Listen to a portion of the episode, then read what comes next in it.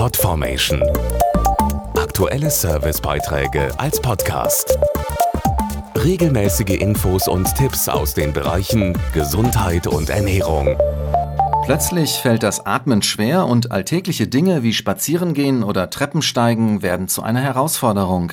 Dahinter kann eine Erkrankung der Lunge stecken, die mit IPF abgekürzt wird. Sie wird oft erst recht spät erkannt, da die Diagnose schwierig ist.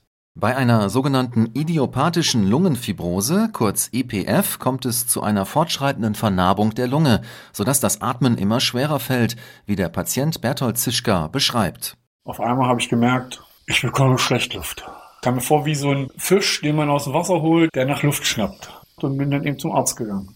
Die haben mir eben festgestellt, dass mit meiner Lunge was nicht in Ordnung ist. Die IPF ist bisher nicht heilbar und lässt sich nur durch eine Lungentransplantation stoppen. Medikamente können das Fortschreiten verlangsamen. Dazu der Spezialist Dr. Francesco Bonella. Die Lungentransplantation ist ein schwieriges Verfahren, die Operation ist komplex. Die IPF-Medikamente sind wirklich die einzige Möglichkeit, die wir haben, die Krankheit zu verlangsamen. Viel Kraft und Zuversicht gibt Patient Berthold Zischka vor allem eins. Familie und Freunde dass die zu einem halten. Das ist das Allerwichtigste.